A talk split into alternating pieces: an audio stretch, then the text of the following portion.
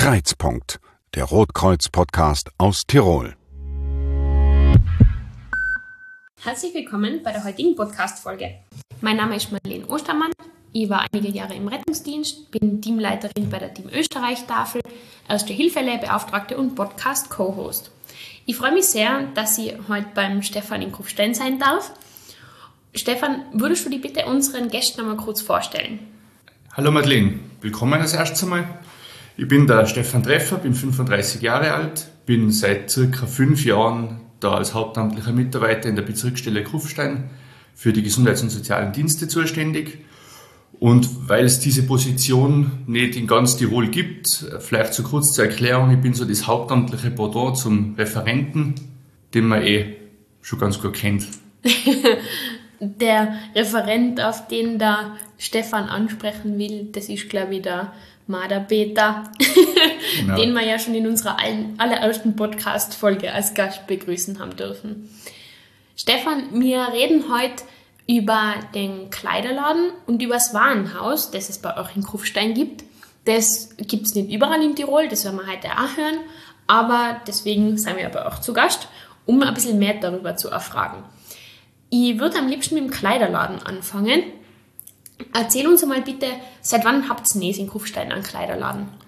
Ja, das ist schon ziemlich lang. Der erste Kleiderladen in Kufstein ist damals 2006 eröffnet worden. Es ist dann zwei Jahre später, um 2008, ist der Würgler Kleiderladen eröffnet worden und 2009 dann in Rattenberg. Alle drei Kleiderläden gibt's noch, wobei Kufstein dann vor einigen Jahren übersiedelt einmal ist und Rattenberg jetzt vor einer Übersiedelung steht. Da gehen wir jetzt dann im November nach Brixleck in eine größere und barrierefreiere, neuere Liegenschaft. Okay, also das liegt jetzt nicht daran, dass er nicht gut gelaufen ist, sondern eigentlich sehr gut läuft und deswegen eben auch größere Räumlichkeit benötigt wird und auch die Barrierefreiheit ist natürlich sowieso eine optimale Sache, wenn, wenn das auch gegeben ist in einer Räumlichkeit. Genau so ist Wir haben ja Leute, die auf Barrierefreiheit angewiesen sind, auch Kunden, die schon etwas älter sein und die von einem barrierefreien Geschäft äh, profitieren. Und auch die Balkplatzsituation ist am jetzigen Standort oder am zukünftigen Standort wesentlich optimalere. Okay. Und äh, kannst du uns kurz erklären, wofür der Kleiderladen da ist? Also was bringt der, was bringt der im Roten Kreuz vor allem auch? Für mich ist der Kleiderladen zwei ganz wesentliche Säulen. Das ist einmal das Thema Nachhaltigkeit was glaube ich gerade in der heutigen Zeit schon ein ganz großes, starkes Thema ist, was viel, wie soll ich sagen, viel Aufmerksamkeit verdient, dass man Dinge, die bei jemand anderem vielleicht nicht mehr so braucht werden, wieder ein neues Leben einhaucht und jemand anderen zuführt, der es dringender braucht. Und zum anderen hat für mich der Kleiderladen einfach den Sinn, wie auch das Warenhaus, dass man einfach dem Thema Bedürftigkeit noch mal Aufmerksamkeit schenkt und Leute, die eine gewisse Bedürftigkeit haben, die auch in der Form nicht nur mit Lebensmitteln wie bei den Tafeln unterstützt, sondern halt auch mit Dingen des täglichen Bedarfs und Kleidung. Ich denke auch ganz ein schöner Gedanke, weil ja neue Kleidung auch sowas ist, dass man sich vielleicht einmal nach irgendeinem Erfolgserlebnis einmal sich was Neues holt und dadurch, das merkt man ja bei uns ganz generell, nicht nur bei den Tafeln, sondern auch oder halt nicht auch nur im Lebensmittelhandel, sondern auch bei der Bekleidung. Es wird halt alles teurer und so kann man sich, man kann ja sagen, es ist ein Second-Hand-Laden. Und so kann man sich ja auch, auch, wenn man ein kleineres Budget hat, trotzdem äh, schöne Sachen holen. Genau so ist. Und was unterscheidet jetzt den Kleiderladen von einem anderen Second-Hand-Laden? Ja, wenn es nach uns geht, eigentlich gar nicht viel. Wir wollen, dass bei uns jeder einkaufen gehen kann. Wir wollen auch, dass bei uns jeder einkaufen geht.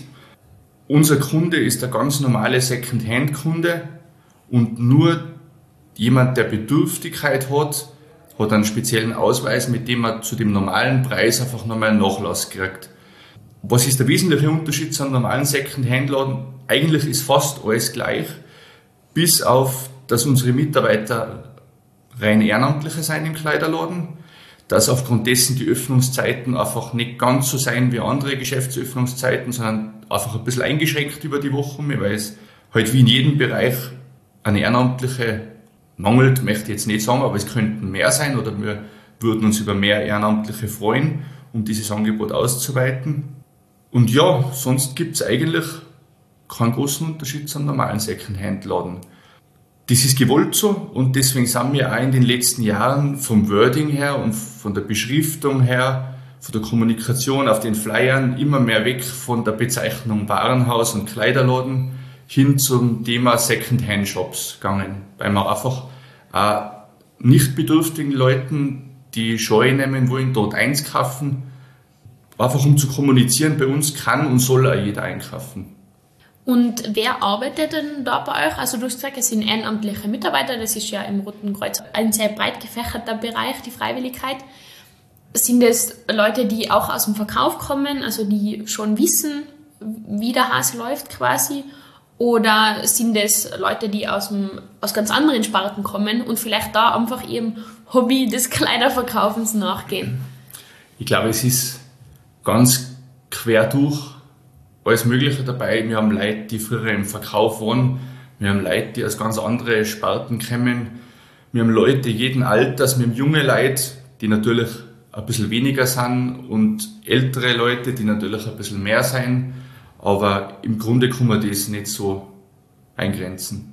Also das heißt, ihr habt ein paar, die schon wirklich aus der Sparte kommen und da quasi auch im Thema Einkleiden Profi sind, aber auch welche, die einfach aus anderen Sparten zu euch dazu stoßen. Ja, genau. Wir freuen uns immer wahnsinnig, wenn Leute aus dem Verkauf kommen, weil wir unterliegen ja wie andere Geschäften der Registrierkassenpflicht und natürlich hat dann der ein oder andere, der nicht aus dem Verkauf kommt, da gewisse Berührungsängste, was eine Registrierkasse angeht. Wir haben, es sind relativ moderne Geräte mit Touchscreen und so weiter. Mag nicht immer jeder damit arbeiten und da haben natürlich Leute, die aus dem Verkauf kommen, schon ein bisschen einen Vorteil.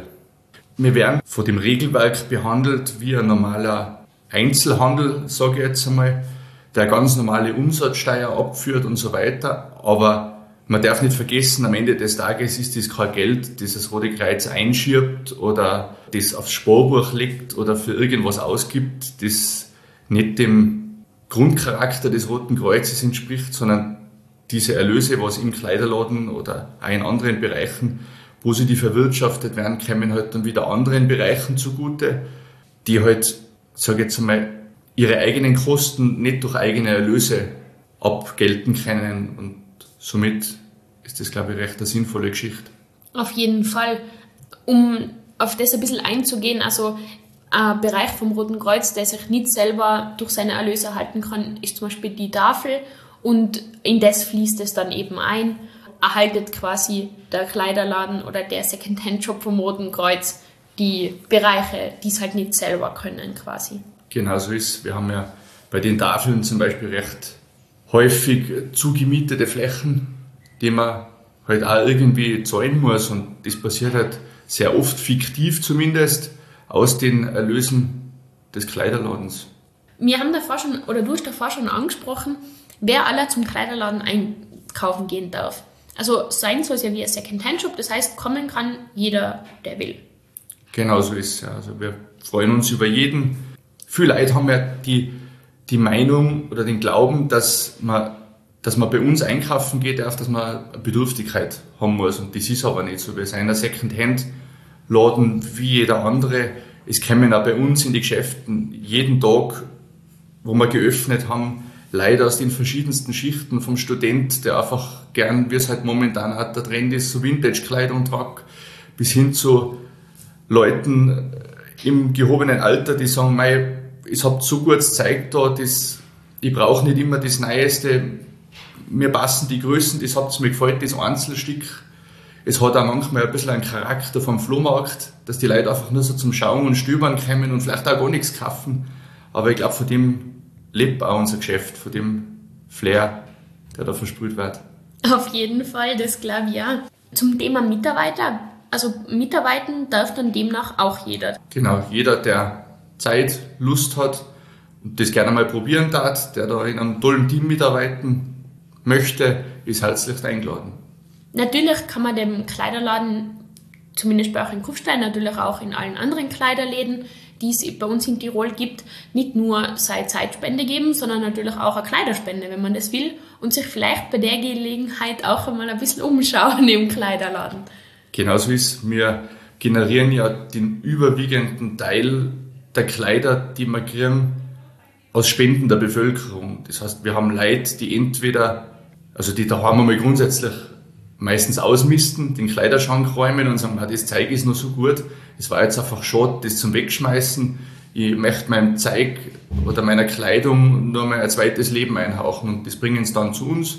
Da gibt es zwei Möglichkeiten. Entweder ich komme zu den Öffnungszeiten vorbei und bringe den Kleidersack persönlich vorbei oder wir haben in fast allen Kleiderläden von heraus die Möglichkeit, das einzuwerfen, in Boxen, in Container, wo man dann einfach seine Spende abgibt zu jeder Tages- und Nachtzeit.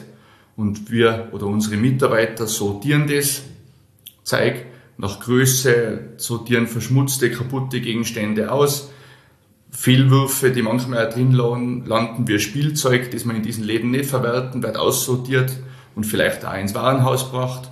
Und dann geht das Zeug, wenn das optisch, hygienisch verkaufsfähig ist, geht das ins Geschäft raus und dort hängt es dann manchmal nicht so lang, manchmal ein bisschen länger. und natürlich dann nehme ich an, auch nach Saison, oder? Also im Spätherbst die Wintersaison und dann natürlich wieder auch die Sommerkollektionen.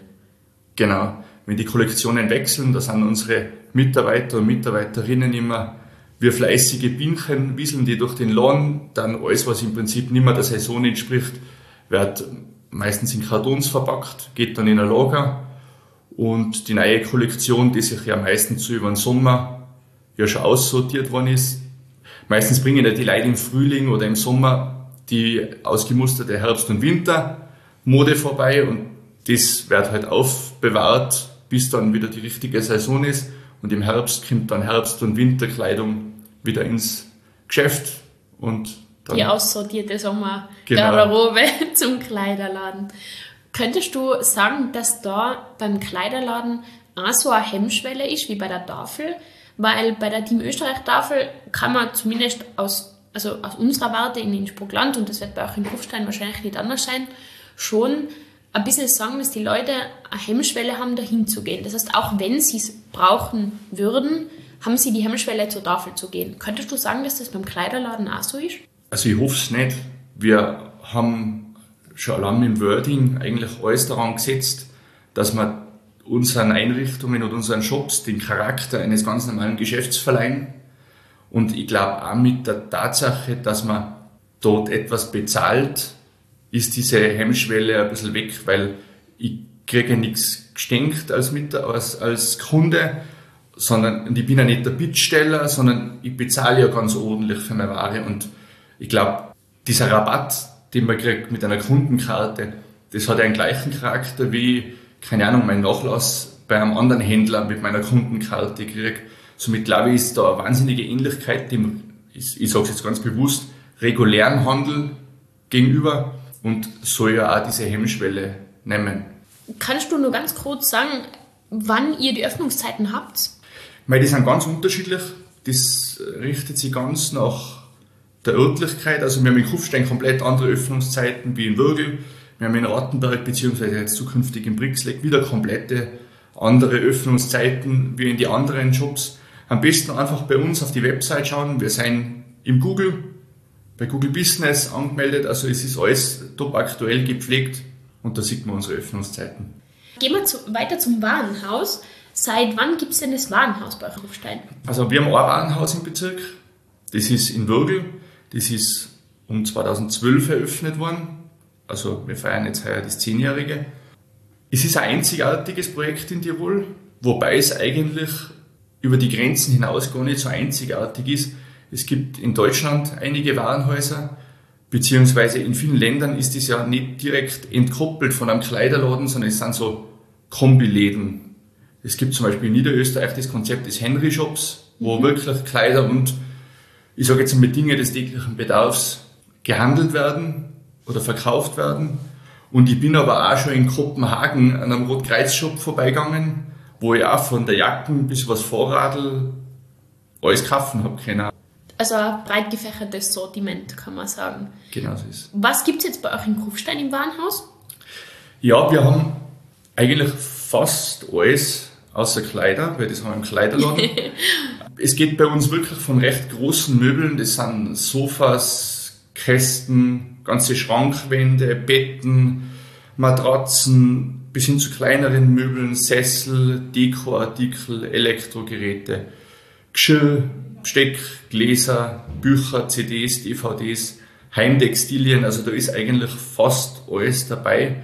Das Einzige, wo wir uns dazu entschieden haben, dass wir es nicht verkaufen, seien Dinge, wo einfach ein gewisses Gewährleistungsthema mitgeht. Das sind so Sachen wie Helme, Motorradhelme, Skihelme, Skis mit Skibindungen, wo man dann einfach im Nachhinein ein Gewährleistungsthema haben könnte, wenn irgendwas ist. Da haben wir uns ganz bewusst dagegen entschieden. Okay. Holt ihr die Sachen oder werden die euch geliefert? Beides. Es haben die Leute bei uns die Möglichkeit, zu den Öffnungszeiten hinten an der Anlieferungs, am Anlieferungstor zu klingeln. Da kommt der Mitarbeiter raus und nimmt die Waren entgegen. Wir, gerade die größeren Möbelgeschichten wie Sofas, Betten und so weiter, holen wir auch sporadisch ab. Wir haben dazu einen eigenen LKW mit Hebebühne, dass man das recht bequem aufladen kann und wegfahren.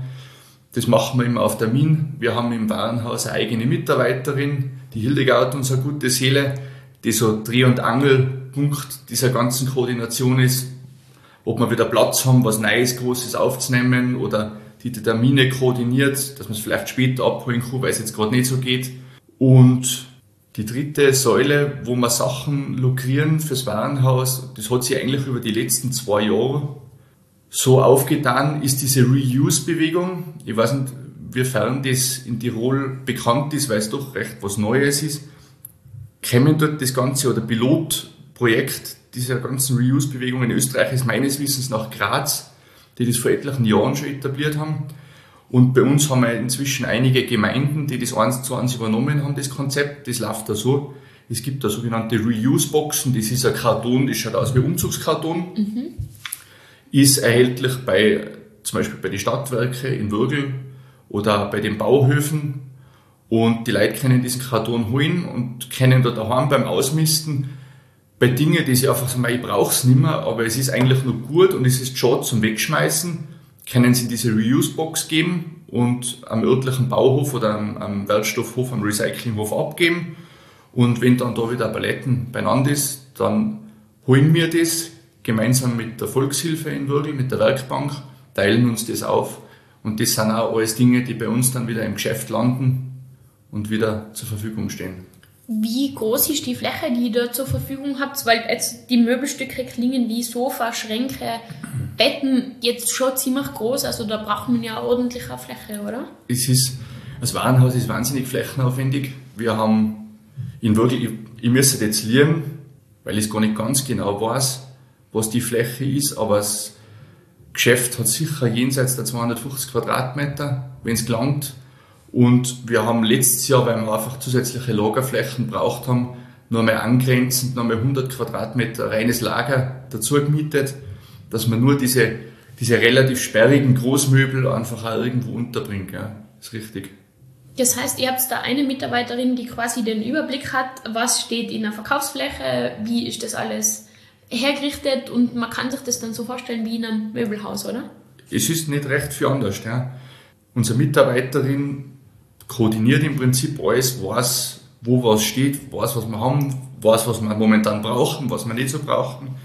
Hat wahnsinnig viel helfende Hände, speziell unsere Herren, die ja da tagtäglich zur Seite stehen beim Aufbauen, Abbauen, Reparieren, überprüfen, ob es funktionsfähig ist.